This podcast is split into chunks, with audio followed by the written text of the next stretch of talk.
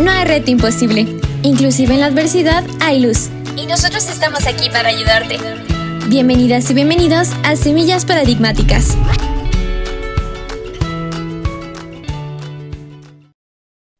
El paradigma de la prepa para inspirar semillas que serán grandes árboles. La felicidad de tu vida depende de la calidad de tus pensamientos. Marco Aurelio. Semillas Paradigmáticas les da la bienvenida a una nueva transmisión. Buenas tardes, les saluda Dana García en este excelente lunes 22 de marzo, esperando tú y tu familia se encuentren en buena salud.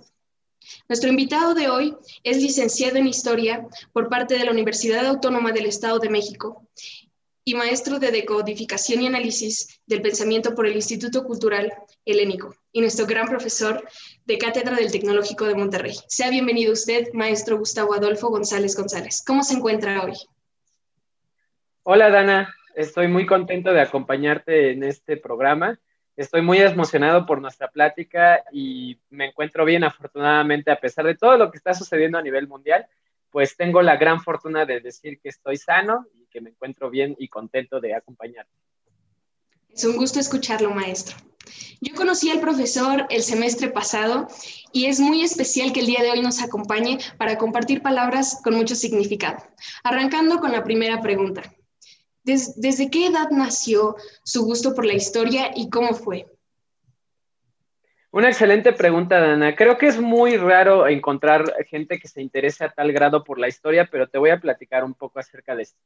Cuando yo me encontraba en la preparatoria, tal vez un poco eh, cerca de tu edad, mm, no me agradaba mucho la idea de rentar mi tiempo para trabajar en alguna empresa, en algún lado, porque pareciese que la definición de la carrera era eso, ¿no? Como a quién le vas a vender tu tiempo, en qué vas a trabajar de por vida, qué es lo que vas a hacer. Y nunca me pareció importante para mí definir este punto, sino algo muchísimo más profundo, que fuese, por ejemplo, qué es lo que yo quería saber, qué es lo que yo quería conocer. Entonces me decanté por dos posibilidades, porque como te digo, no me interesaba mucho estudiar algo para trabajar en eso, sino comprender. Entonces, eh, primero comencé con la posibilidad de estudiar física, porque creía en esta cualidad que tiene la ciencia, o bueno, todavía creo en ella, pero un poco diferente, de explicar el universo, de explicar los fenómenos que sucedían a nuestro alrededor, pero se me cruzó en ese momento un libro que se llama El mundo como, la, como representación de la voluntad de Arturo Schopenhauer. Y me enseñó que el mundo puede ser muchas cosas, porque el mundo es lo que los seres humanos interpretemos de él. Entonces, este libro me cambió la perspectiva completamente porque es verdad, durante una época el mundo es una cosa, durante otra época el mundo es otra cosa. Durante un tiempo la solución científica a un fenómeno puede ser otra y después la explicación pasa a ser otra. Entonces dije que si de verdad quería conocer al mundo, si de verdad quería encontrar la explicación detrás de todo lo que sucedía, tenía que estudiar historia porque solamente a través de la compilación de todo el conocimiento de la humanidad podría verdaderamente entender todas las versiones que existen de nosotros. Y fue por eso que empecé, empecé mi interés profundo por la historia, que de hecho es muy curioso, ¿no? Cuando en otras latitudes de mi vida, tal vez en secundaria o al principio de la prepa, la historia no me llenaba tanto de pasión, más que nada por la cuestión académica, pero siempre estuve atraído a, las historias, a las grandes historias de los grandes acontecimientos, las explicaciones del por qué las cosas son como son, y fue por eso que eventualmente decidí estudiar historia, que creo que ha sido una de las mejores decisiones que he tomado en mi vida. Es muy bonito. Es, es verdad cuando siempre queremos buscar esa parte de entender a las personas, de entender, pienso yo, un poco la manera en la que actúan, en la manera en la que se comportan y es mejor ligarlo con la historia, que es no solamente conocer tal vez el presente, sino gran parte del pasado. De ahí me gustaría preguntarle si hay una persona a la que usted le gustaría hacer una entrevista, una persona del pasado que haya marcado su vida y pues quién es y por qué elegiría, elegiría esa persona. Dana, esa es una pregunta que creo que es muy complicada porque elegir una sola persona de toda la historia de la humanidad sería muy complicado. Pero creo que em, podríamos, podría responder esta pregunta por diferentes partes. Tal vez me gustaría no un personaje histórico, sino hacer una conversación entre personas normales, comunes, sin grandes aspiraciones, a diferentes, en diferentes tiempos de nuestra historia, ¿no? Incluso si se pudiese, si se pudiese superar esta barrera del idioma, ¿por qué no hablar, por ejemplo, de cómo es la vida de una, de una persona del Paleolítico, ¿no? O una persona, por ejemplo, de la edad de bronce, de la edad de piedra, de otros lugares, de la China imperial, de, porque el mundo de tantas versiones que sería muy enriquecedor conocer todas las historias de estas personas que desafortunadamente pues ya no existen, ¿no? Además, no solamente lo importante de la historia no solamente sería hablar con ellos, sino experimentar su mundo desde otras perspectivas. Siempre tenemos la idea de que nuestro tiempo es mejor, ¿no? Que el presente siempre es mejor que tiempos pasados. Pero a través de muchas eh, películas, libros, ideas, eh, novelas de época también, me he dado cuenta que en el pasado hay ciertas cosas que pueden ser interesantes. Entonces, siempre creo que si tuviera que responder esta pregunta, entonces, de una manera muy, muy tal vez cerrada, o sea, con posibilidades cerradas.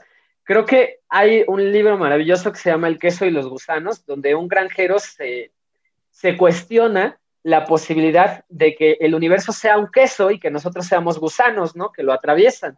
Y este personaje, pues, es llevado incluso por la Santa Inquisición a juicio porque se atreve a, desafiar el hecho de que Dios creó el mundo y que el mundo es una creación divina que por hecho eh, que, es una verdad para ese momento, ¿no? Y él, simplemente por el hecho de preguntarse, bueno, ¿y por qué no podría ser también un queso, ¿sabes? ¿Qué paradigmas lo habrán llevado a eh, pensar de esa manera? ¿O qué ideas o qué momento en su vida lo llevó a cuestionar lo que todo mundo aseguraba como una realidad?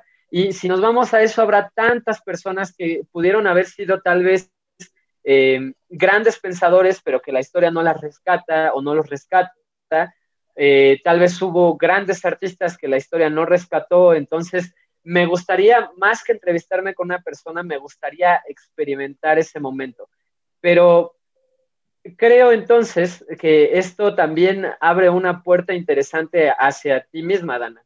Eh, ¿A ti te gustaría más bien experimentar la historia o te gustaría que alguien te la contase? ¿Qué, ¿Cómo crees que es más, eh, eh, si tuviéramos la posibilidad tecnológica tal vez de asimilar o de virtualizar una realidad paralela de nuestro pasado, sería más interesante experimentarla o, tal vez que alguien te la relatase?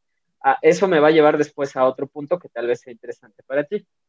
Definitivamente experimentarla, estar ahí, vivirlo es, es lo que yo creo que la mayoría elegiría. Pues creo que sí, ¿no? Porque vivir una experiencia y que te la cuenten son dos cosas distintas. Y esa es la cuestión con la historia. Es una ciencia de cierto grado distinta a muchas otras porque tenemos que experimentarla a través de nosotros. No la, por ahora no la podemos vivir.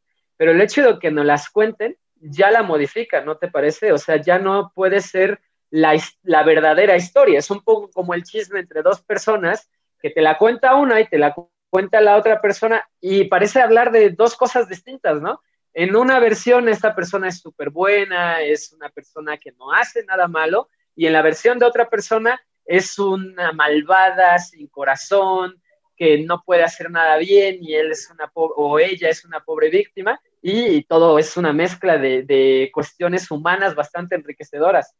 Y creo que eso es algo que también se tiene que aprender de la historia, que la verdad es, es bastante subjetiva.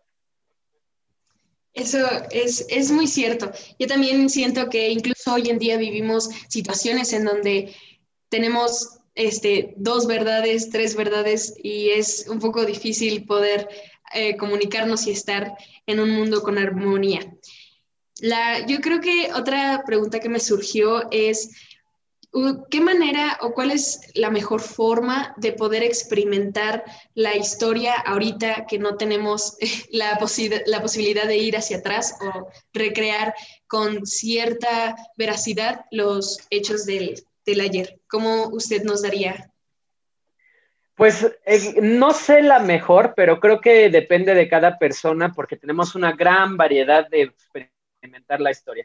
Por ejemplo, puede ser de una manera creativa, una manera no tan didáctica, pero sí em, podríamos llamarla entretenido, ¿no? Por ejemplo, las novelas de historia, las películas de historia, que no tienen casi nada de algo correcto científicamente, ¿no? Generalmente exageran las proporciones de los personajes para ser más llamativos, pero eso no le quita su valor, ¿no? Mucha gente se identificará con personajes que han muerto hace miles de años. Se identificarán muchas mujeres tal vez con el espíritu de rebeldía de Sor Juana Inés de la Cruz o tal vez con el espíritu eh, valiente de Carmen Cerdán o de, por ejemplo, no sé, de la corregidora de Querétaro, o habrá muchos hombres que incluso hoy dirán, Imagínate, la batalla de los 300 espartanos fue hace muchísimos miles de años y sigue habiendo gente que tiene a Leónidas como este hombre ideal que tiene que ir al gimnasio, volverse fuerte, rudo, que debe comandar a otros hombres fuertes y rudos,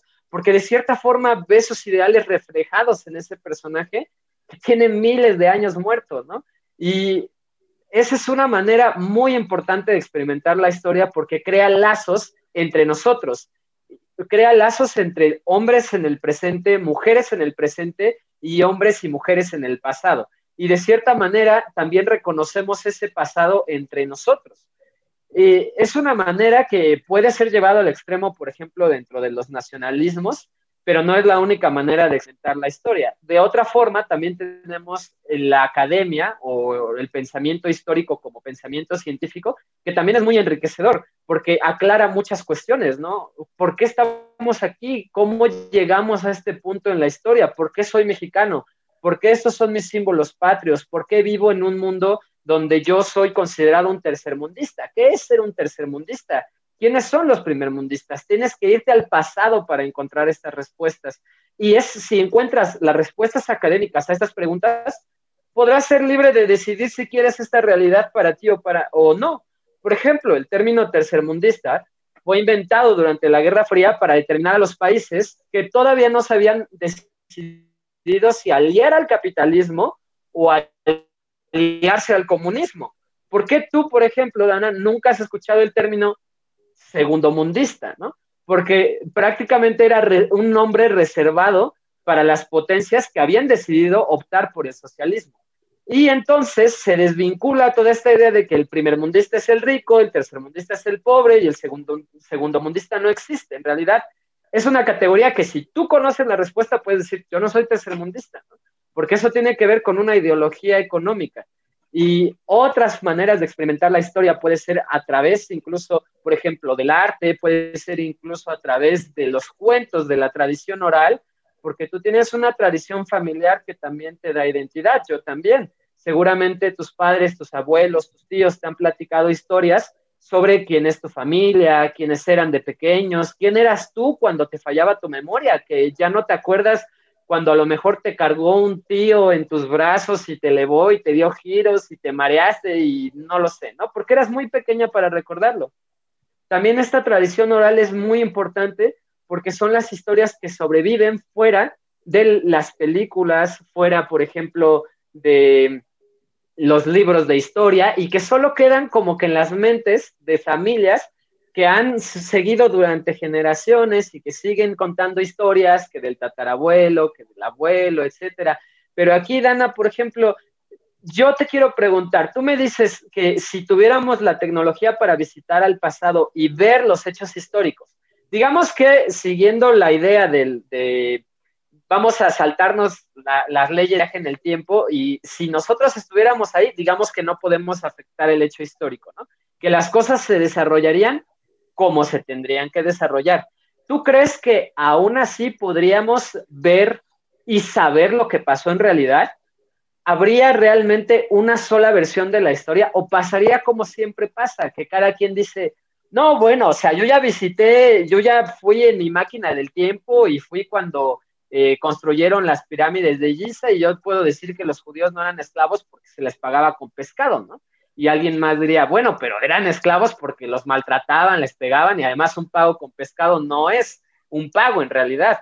¿O tú crees que sí podríamos superar los seres humanos esta idea de tener distintas versiones de la realidad?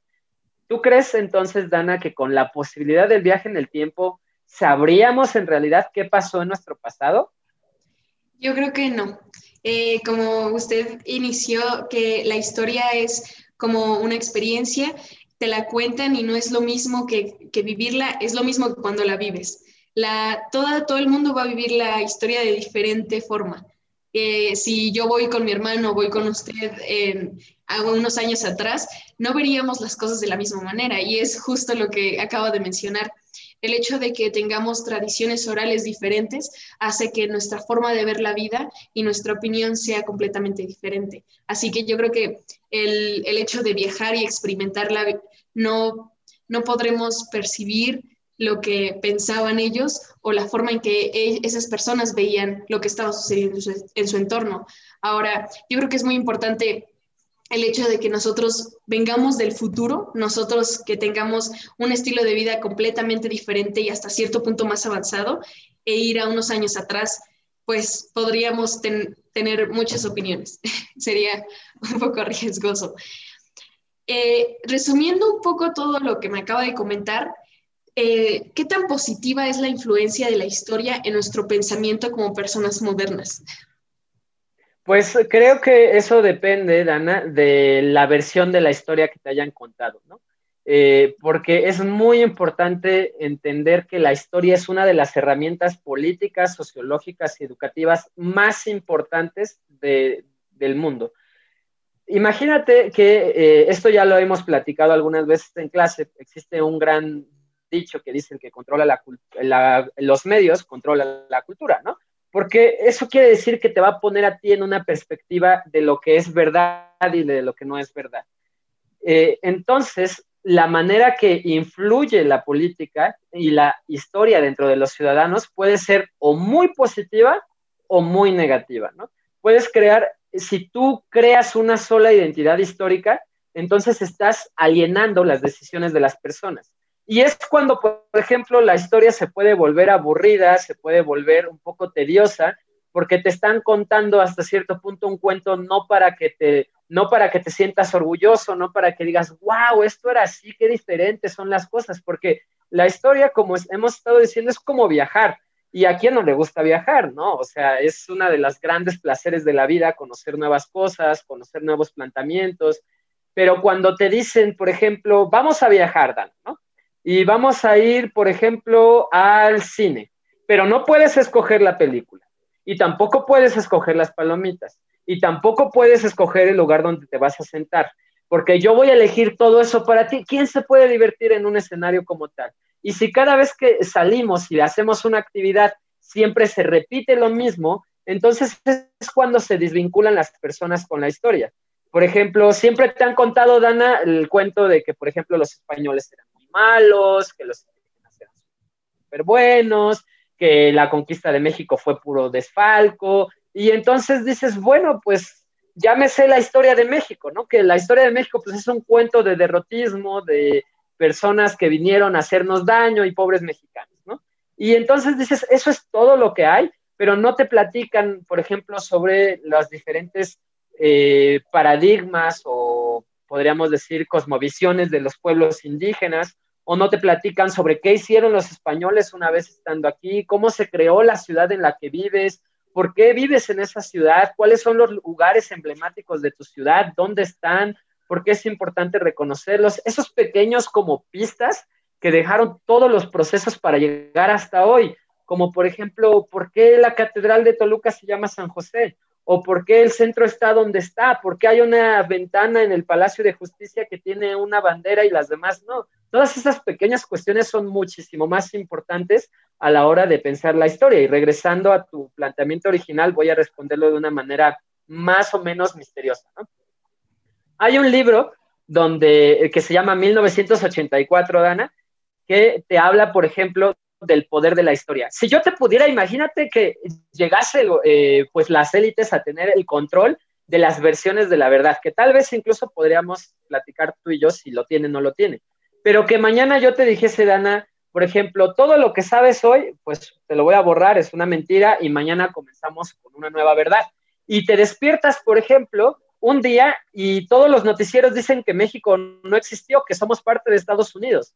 Y todo mundo, todos los profesores te dicen, oye, no, es que eso nunca pasó, México no existe, pues siempre fuimos parte de Estados Unidos. Y todos los medios lo dicen, queman todos los libros donde dicen que México existe y tú te conviertes en una ciudadana norteamericana porque sí, porque no hay una historia que te respalde.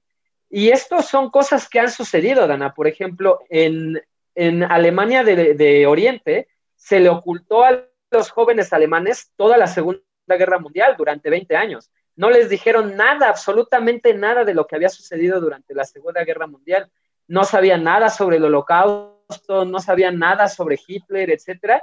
Y cuando cayó el muro de Berlín, imagínate la sorpresa de enterarse a los jóvenes de todo lo que no sabían. Las familias se rompieron. Hubo nietos que dejaron de hablarle a sus abuelos porque sabían ahora que sus abuelos habían sido miembros de la SS o que habían sido exterminadores. Entonces, imagínate de verdad el shock de saber que todo lo que tú conocías era una mentira o que esa parte de la historia que te enseñaron en realidad nunca existió. Y si lo pudiéramos llevar a ámbitos más extremistas, podrás ver que la historia se convierte en una herramienta increíblemente poderosa. Tú puedes crear enemigos públicos, puedes crear incluso falsas nacionalidades, puedes hacerle creer a la gente que lo que tú quieras siempre y cuando le repitas la misma historia. Y lo mismo sucede para la parte positiva. Si nosotros quisiéramos verdaderamente cuestionar nuestra naturaleza, cuestionar nuestro pasado para saber cuáles son las mejores decisiones que podríamos tomar a futuro, pues la respuesta está en el pasado. El pasado no sirve para conocer al pasado, porque ese es inmutable, no, hasta ahora no podemos cambiarlo, ¿no? Pero sí sirve para tomar mejores decisiones en el presente. Siempre hago paralelismo entre las historias personales y las historias del mundo. Si tú ya experimentaste algo que no funcionó, bueno, pues hay que evitar en, la, manera de lo posible que eso regrese, porque ya sabes los resultados que pueden, que pueden conllevar.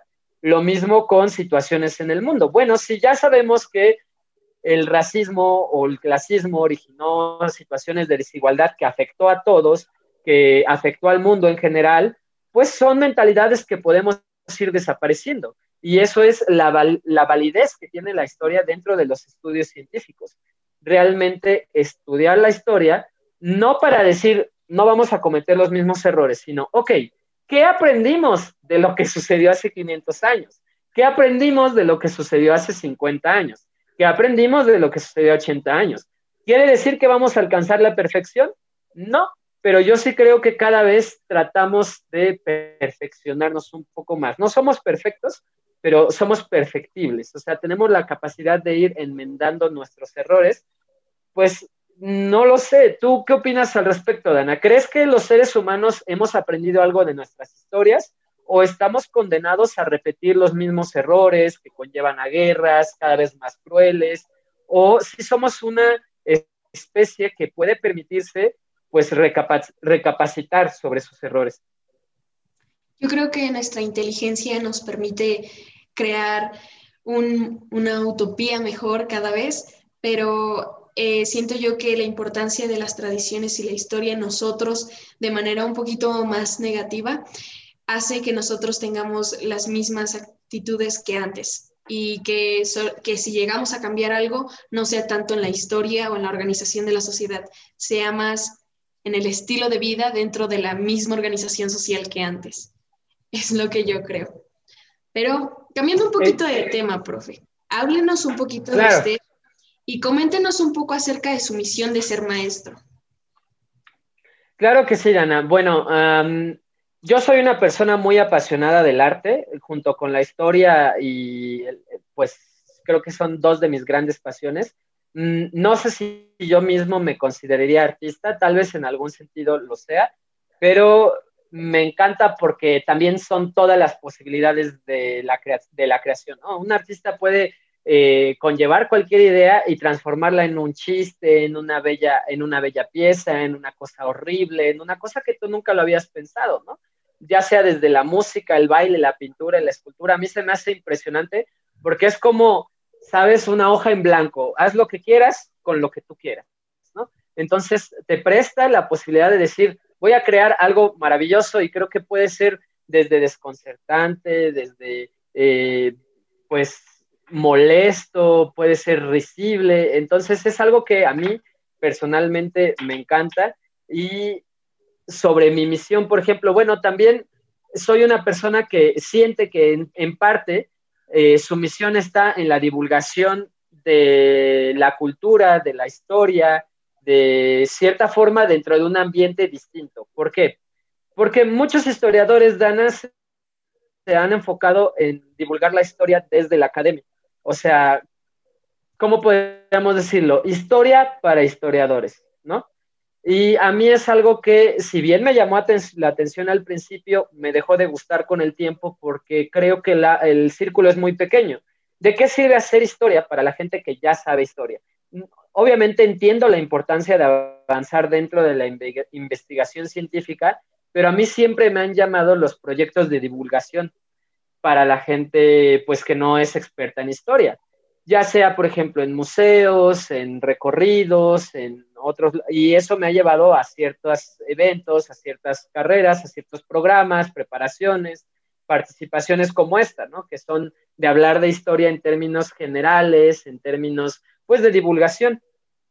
Y eso también me llevó un poco a ser profesor. Durante un tiempo, como tú ya lo sabrás, pero nuestros radioescuchas no lo saben, pues trabajé para, el gobierno un tiempo, pero fue una de las experiencias, pues, perdónenme la expresión para los que trabajan en gobierno, pero menos disfrutables de mi vida, porque en realidad me di cuenta que era un nicho muy cerrado, con posibilidades muy, pues muy precarias en el sentido que no puedes hacer gran cosa, ¿no? Uno sale motivado a veces de la universidad con los ámbitos de querer comerse al mundo, de decir quiero cambiar las cosas y, se afronta una realidad donde el sistema es muy fuerte y es prácticamente imposible sin las herramientas necesarias cambiar ese sistema. Después probé enseñar, eh, enseñar en preparatoria, en universidad, y fue una de las más grandes y ricas experiencias de mi vida porque me di cuenta que los adultos, incluyéndome a mí muchas veces, eh, no pueden escapar de su mentalidad o de su realidad. Pero los jóvenes todavía están a tiempo de tener la posibilidad de decidir no cometer los mismos errores que nosotros hemos cometido en mi generación. Mucha gente de mi edad sigue pensando, por ejemplo, que el punto de la vida es volverse millonario a costa de los demás, que el punto es triunfar sin importar a quién te lleves en el camino, o que pues esta llamada mentalidad de tiburón, que es cómete al arrecife entero con tal de que tú estés lleno, sin pensar en, las, en, la, obvia eh, conclusión de ese arrecife sin, sin peces. Y creo que en realidad sí estoy comprometido con la idea de que se puede impactar a la gente de suficiente manera para que cambien poco a poco, generación con generación. Si yo lograse, por ejemplo, Dana, en mi carrera como profesor, impactar a cinco personas de una manera suficiente para que cuando se les, se les plantee la oportunidad de ser corruptos y no lo hagan, yo creo que habré sido un profesor exitoso. Si solamente he logrado que cinco personas puedan evitar hacer esos actos que le han hecho mucho daño a nuestro país, pues sería ideal, ¿no? Para mí no, en realidad no soy un profesor que diga, yo necesito que todo mundo saque 100 o que todo mundo apruebe la materia, que todo mundo se sepa de memoria eh, tal o cual concepto, sino realmente tener pruebas de moral, que creo que es como llevo más allá mi clase. Siempre trato de tener una enseñanza que vaya más allá de solamente la escuela o lo que aprendas, sino que tengas la habilidad de cuestionar lo que te han dicho los demás, lo que te han dicho tus padres, tu escuela, yo mismo, y que cuando cometas una acción, estés segura de que seas tú y tus valores y tu capacidad para tomar una buena decisión, quien, a pesar de las consecuencias, va a tomar una decisión en función a sus valores. Con eso quiero decir, por ejemplo, no lo sé, muchas veces se nos presentará la oportunidad tal vez de tener ventaja sobre alguien más sin realmente haberla obtenido. Entonces, creo que eso es algo que se tiene que aprender detrás de la, de la historia, de la enseñanza, porque de nada me sirve de verdad que haya un, un eh, alumno con las mejores notas de la historia del TEC de Monterrey, si con eso no va a conseguir, por ejemplo, o va a permitir que se sigan explotando tierras indígenas, que se sigan explotando, por ejemplo, eh, pues los ecosistemas sensibles en México por la minería, o cosas sencillas, como tal vez no, va, no debería permitir que eh, se continúe pagando multas con mordidas, con cosas tan pequeñas que se van haciendo una gran bola de nieve y arrasan con todos los problemas de nuestro país. Y como te decía, pues todos esos proyectos me han llevado a distintos lugares, me han llevado a distintas eh, latitudes del mundo y me parece que eh, pues he logrado por lo menos compartir y dejar en muchas personas una enseñanza de que sí, eh, pues en primer lugar los mexicanos no, no somos todos corruptos, y que sí estamos preocupados, al menos la gran mayoría, por mejorar eh, nuestro país en distintos sentidos. No sé si con eso responda más o menos tu pregunta. Sí, profe, muchas gracias. Eh, bueno, regresando un poquito a, a, la manera de enseñar y para lo que quiero entender, es importante para usted ser un poco más humano, ver un poco más a nuestros lados, a nuestro entorno. ¿Usted considera que debe de haber un solo pensamiento para todo el mundo o cómo es esa, cómo podemos lograr esa convivencia teniendo diferentes tipos de pensamiento? Eso es muy interesante, Dana, y creo que ese es eh, uno de los grandes problemas de los moralistas, ¿no? O de, los o de la gente que tiene, pues que son considerados como hasta cierto punto soñadores o idealistas, ¿no? Porque dices, ¿quieres paz? Pero ¿cómo puedes obtener paz si los seres humanos somos complicados, distintos, diferentes, etcétera?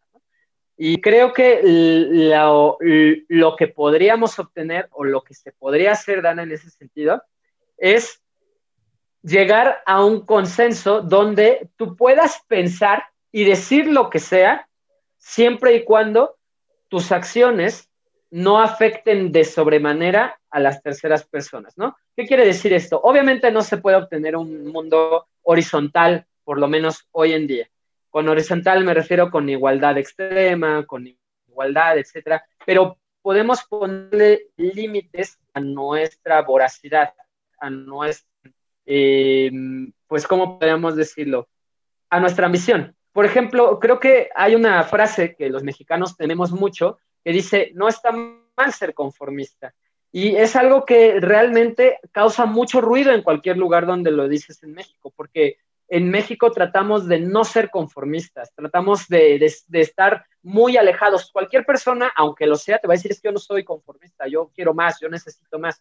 Y eh, tenemos incluso desde nuestro ámbito decir que es, es malo ser pesimista, ¿no? O sea, cualquier persona que te diga, es que, eh, perdón, conformista, es eh, te va a decir, es que tú estás comportándote de una manera conformista y eso es ser fracasado, eso es ser un inútil, ¿no?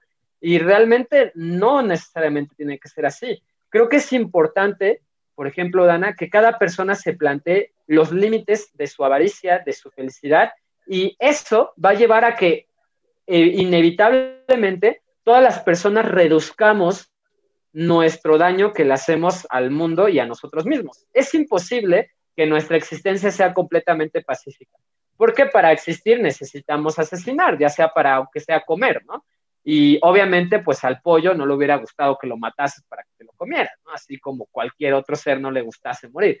Pero el punto entonces es definir cuál es nuestro límite moral. Y para eso creo que definir el límite moral sí tendría que haber una empatía hacia el otro. Ahí está la línea, Dana. Ese es el punto. Encontrar la empatía por el otro, saber, ok, esto para mí ya es demasiado y es algo que no puedo hacerle a los demás. Y obviamente si estamos hablando de personas con ciertos déficits de comportamiento, o sea, que no pueden ver esos límites, es comprensible. Pero entre seres humanos que no tienen esas eh, implicaciones, creo que es importante hallarlo, Dana. Por ejemplo, ¿dónde encontrarías tú tu límite de, eh, de empatía? ¿Dónde están las acciones que tú sabes que no rebasarías. Pueden estar ya incluso dentro de tu sociedad. Por ejemplo, tal vez tú no robarías, ¿no? Tal vez tú no matarías. Pero ¿qué crees tú que está permitido en tu sociedad que tú misma te has puesto como límite de empatía? ¿O considerado incluso esta idea del límite de empatía que sabes que no estarías dispuesto a hacer solamente no porque no te va a generar una ventaja, sino porque sabes que para ti no es lo correcto que hay que hacer?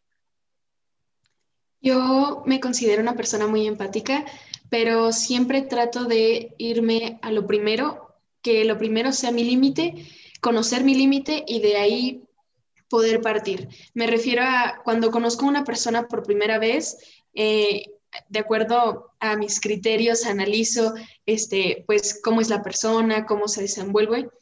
Y si hay algo que no me gusta de esa persona o si hay algo que podría juzgar a primera vista, sería no, como darle otra segunda oportunidad, no alejarme, no pensar negativo de esa persona y ser empática ah, preguntándome por qué él hace lo que para mí está mal y si consigo esa respuesta, empezar a tratarlo, eh, pues para yo no sobrepasarme y poder tener una, una, convivencia mejor. Es para mí lo que yo siempre trato de hacer y lo que les digo a mis hermanos que hagan, como no juzgar, preguntar por qué. O sea, tal vez yo siempre lo veo eh, y en especial en una persona, es este, siempre he visto como que es una persona muy negativa, que se la pasa quejando y hasta cierto punto como persona te fastidia sentir que haya este, comportamientos injustos, pero cuando empiezas a preguntarte por qué y descubres un poco sobre su pasado, sobre su historia,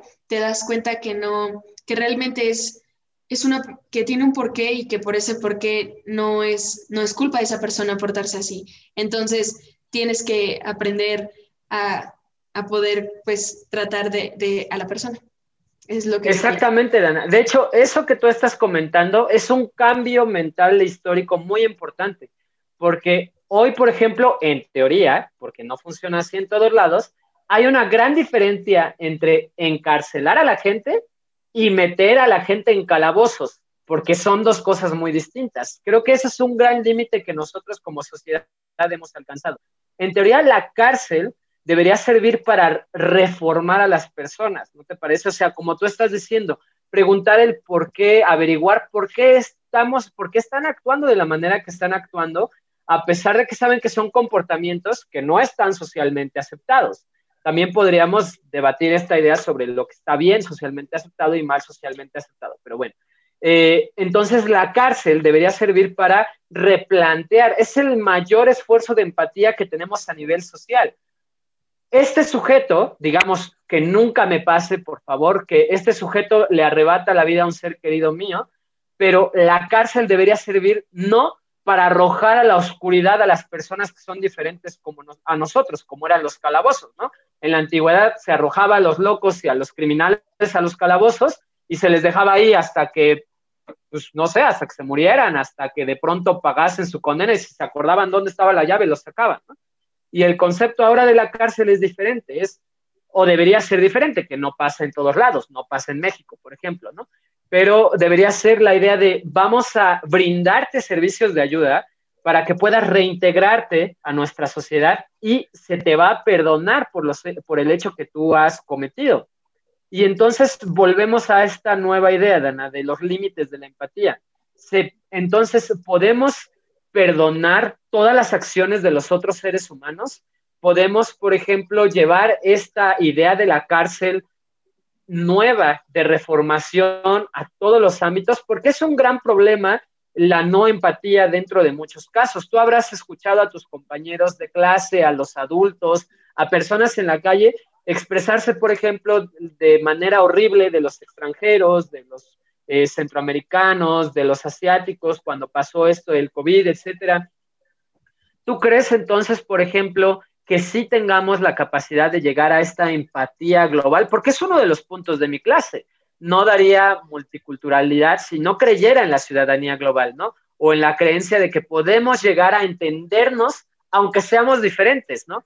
No necesito hablar chino para saber cómo que una persona de origen china pues tiene los mismos, el mismo valor, la misma calidad, la misma capacidad intelectual que la tengo yo y que tengo la capacidad de comprender todos los actos humanos a pesar de las grandes diferencias culturales que tengamos en nosotros.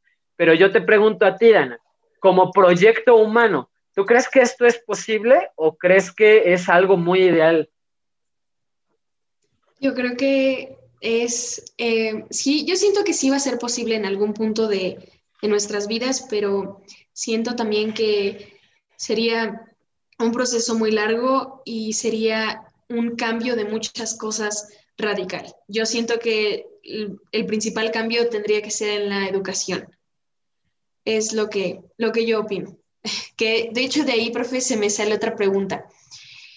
¿Qué eh, ¿Cuál es la, relación entre la salud mental y nuestro pensamiento como seres humanos? Me refiero, eh, ¿en qué interviene la salud mental en lo que está bien y en lo que está mal y en lo que nosotros empezamos a pensar? Esa es una pregunta muy interesante, Dana. No tengo todos los datos bien a la mano, pero te voy a decir todo lo que conozco de memoria.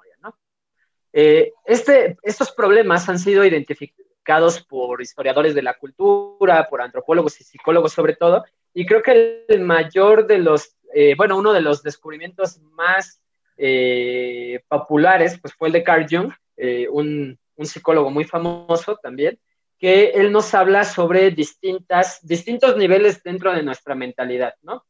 Y en realidad lo que está sucediendo es que los seres humanos tenemos distintas personalidades. Una personalidad para la sociedad. Mm, Carl Jung lo llama máscaras, ¿no? O sea, tú tienes una máscara para la sociedad. Cuando Dana sale al público, cuando Dana no la está viendo alguien, se pone una máscara que conlleva ciertas responsabilidades, ¿no? Tú te vas a comportar de cierta manera responsable, como la sociedad te dicta, porque tenemos una biología de manada. O sea que tenemos la necesidad biológica de ser aceptado por los demás, ¿no? Y esta necesidad nos conlleva a limitar nuestros pensamientos y nuestras acciones porque estamos condicionados por ellas. Un poco, si tú lo quieres ver tal vez a un nivel más bajo, sería como tu perro que hace ciertos trucos o ciertas cosas por el premio de la croqueta. Los humanos no somos tan diferentes. Tan, porque sí somos diferentes, ¿no? Pero no somos tan diferentes. Yo fui a la escuela, yo me levanté temprano y todo porque me dijeron que iba a obtener un título. Y lo hice porque me dijeron que era lo que tenía que hacer, ¿no? Eh, y tenía esa necesidad de decir, bueno, es que me están pidiendo algo que haga y ¿por qué no lo cuestioné? ¿Por qué hice lo que me dijeron? Bueno, es un comportamiento considerado un comportamiento de manada, una máscara. Y hay otro nivel de pensamiento que son tus actitudes, que eres tú, tú, tu realidad, quién es la Dana real sin que exista la sociedad. Son las cosas que dices cuando nadie te escucha, son las cosas que piensas cuando nadie está cerca, son las cosas que tú interiorizas pero que no dejas salir porque sabes que no están aceptadas. O que puedes dejar salir, pero que no estás cómoda con que los demás sepan, ¿no? Y en este momento, por ejemplo, hay muchas cuestiones sociales. Los roles de género, que aún siguen siendo muy importantes. Por ejemplo, eh, yo no estoy avergonzado de decir que en algún momento pensé, bueno, ¿por qué esa falda me gusta o ese vestido me gusta, pero no me la voy a poner, ni nunca me la puse por una cuestión social, obviamente, ¿no? O el maquillaje, ¿no? Incluso hace poco se, ha comenzado a pensar que los hombres pueden utilizar maquillaje sin eh, que eso afecte su, sexualidad. Pero todo esto tiene que ver con reglas sociales que van evolucionando, bueno, no evolucionando, que van cambiando, ¿no? Y van cambiando en función a los valores de la historia reciente de esas sociedades. En realidad es la historia la que va marcando lo que está bien y lo que está mal a través de la historia de las élites. Por ejemplo, desafortunadamente, hasta que todos tengamos lo que Marx identificó como conciencia de clase, no vamos a dejar de aspirar a otras clases. Por ejemplo, si yo sé que soy clase media y no tengo por qué aspirar a ser clase alta o clase baja, voy a dejar de adoptar pensamientos, actitudes que me hagan parecer de esa clase, ¿no? Que es lo que Marx llama como precisamente Marx y, Horkheimer identifican como conciencia de clase, ¿no? Tendrás compañeros que quieren parecer ser ricos, ¿no? O que quieren parecer ser pobres, o que quieren parecer de otra clase distinta. Y esos comportamientos, dependiendo de la sociedad que se encuentre en el mando de las estructuras, o sea, qué sociedad es, es la poderosa, qué sociedad es la que manda, qué clase es la que te permite estar ahí, ellos son quienes van a decidir incluirte o no dentro del círculo de los populares. Déjame darte un ejemplo. En México, el 85% de la población es católica, ¿no? Entonces, ¿qué quiere decir esto? ¿Va a ser popular la monogamia o va a ser impopular? Obviamente, por cuestión de mayoría, la gran mayoría de la gente va a pensar que la, monogamia es correcta, ¿no? Porque hay una tradición cultural, hay una tradición histórica y una convencionalidad de que todos deberíamos ser monógamos. Pero si te vas a otro lugar, por ejemplo, digamos que vas tal vez a, no sé si sea el caso, pero me parece que en Arabia Saudita todavía es común la poligamia, pues entonces tú podrías tal vez encontrarte una sociedad con valores culturales distintos, donde otros comportamientos están realmente permitidos. Y lo que tiene que ver con la salud mental, Dan, en realidad es el Estado, es el gobierno, las personas. No existe una, mm, por ejemplo, cuando la gente dice es que eso no es normal, se refiere a la norma, ¿no? O sea, a lo preestablecido por los seres humanos. Pero cuando la gente dice es que eso no es natural, están en un error, porque la naturaleza tiene de todo, ¿no? O sea, la naturaleza tiene errores que son naturales. Y no, por, eh, por eso entonces no son errores, sino que también es parte de la naturaleza. Lo que no hace la naturaleza es juzgar. Hace 40, no, hace 60 años, por ejemplo, Dana,